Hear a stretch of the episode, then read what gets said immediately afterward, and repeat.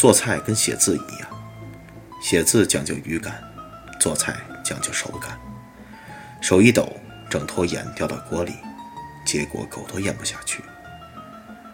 有人用闹钟也掌握不了火候，有人单凭感觉就能刚刚好。一切技能到最后都靠天赋，勤学苦练，只能变成机器人，跟麦当劳的流水线差不多。有个姑娘，是黑暗料理界的霸主。她做的菜，千篇一律，焦黑焦黑的。不可思议的是，里面依旧是生的，有的时候还带着冰碴儿。我家小狗吃她做的排骨。兴高采烈地摇着尾巴，咔嚓一口，狗脸一变，好端端的一条金毛，当场脸就绿了。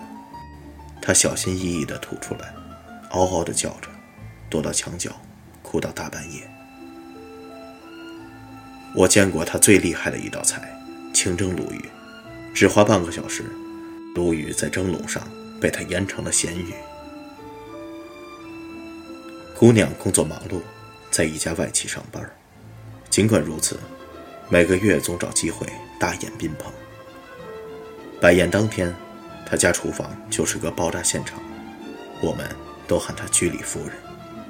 他无所谓，眼巴巴地望着你，在他水汪汪的注视中，艰难地去挑选一个卖相比较正常的。咸鸭蛋甜得像蜂蜜，水饺又厚又圆，跟月饼一样。好不容易决定尝尝炒木耳，结果是盘烧糊的鱼香肉丝。我的一个朋友骆驼非常喜欢，连蹦带跳的去他家做客，每次必参加。他能坚持吃完所有的菜，各种奇怪的食材在他嘴里，一会儿嘎巴嘎巴，一会儿噗噗的冒泡，因为烧得太抽象，经常肉跟骨头分不清。他就一律用力嚼，嚼，嚼，咕咚一下咽下去。后来，两个人结婚了。我问骆驼：“你这么吃不怕出人命吗？”骆驼说：“他一个月才做一次，我就当自己痛经了吧。”去年，姑娘查出来肝癌晚期，春节后逝世。城市不时传来鞭炮声。连夜晚都是欢天喜地，我放心不下骆驼，去他家拜年。他家只有他一个人，坐在书房电脑前，开着文档。我凑前一看，是份菜谱。我说：“你要出本菜谱啊？”骆驼让我坐会儿，他去做蛋炒饭。我站在旁边，有一句没一句跟他聊天。他将米饭倒进油锅，然后撒了半袋盐，炒了一会儿，自己吃了一勺。他咂摸咂摸嘴说：“真够咸的，但还是缺点苦味儿。”我突然沉默了，突然知道他为什么在写菜谱。他想将姑娘留下来，人没有留住，至少能留住那味道。骆驼又吃了一口，用手背。擦擦眼睛，他哭了，手背擦来擦去，眼泪还是倒挂到了嘴角。他说：“我挺幸运，找了个做菜独一无二的太太。他离开我以后，能给我复习的味道真多呀。”他说：“还缺点苦味儿。你说，那个苦味儿是炒焦炒出来的，还是有什么奇怪的佐料？”他说。要不你看电视吧，我继续去写菜谱。我说，要不我们去喝杯茶吧。他说，不了，我怕时间一久会将他的做法忘记，我得赶紧写。我的眼泪差点涌出眼眶。后来我劝他，他老在家容易难过，出去走走吧。他点点头，开始筹备去土耳其的旅行。然后一去许久，我曾经想打电话给他，但是打开通讯录就放下了手机。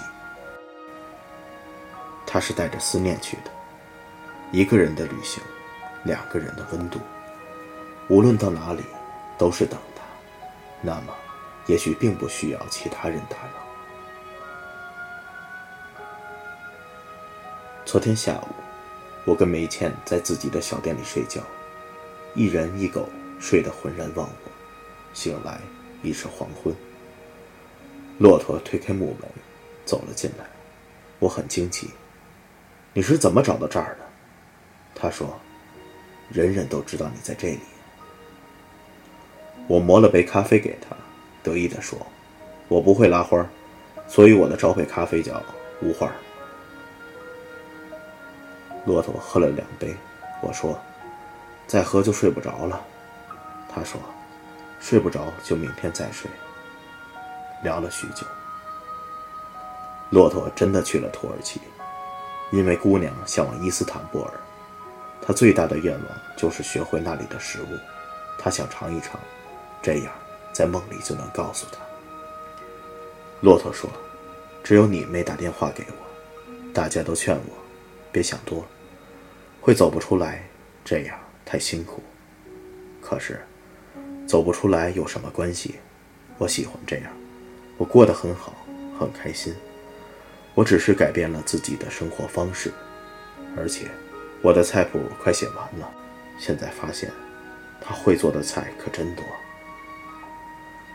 骆驼喝了好多酒，醉醺醺地看着台灯。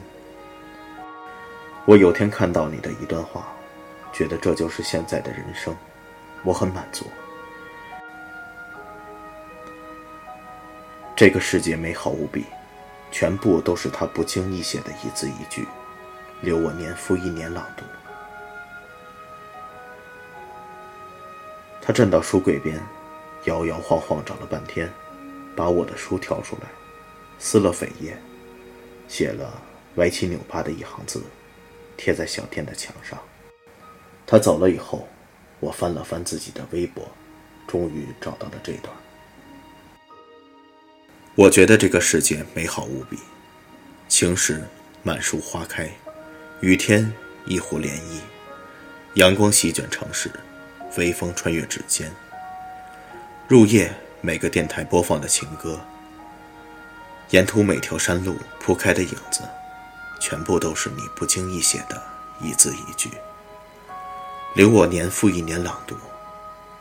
这世界是你的遗嘱，而我是你唯一的遗物。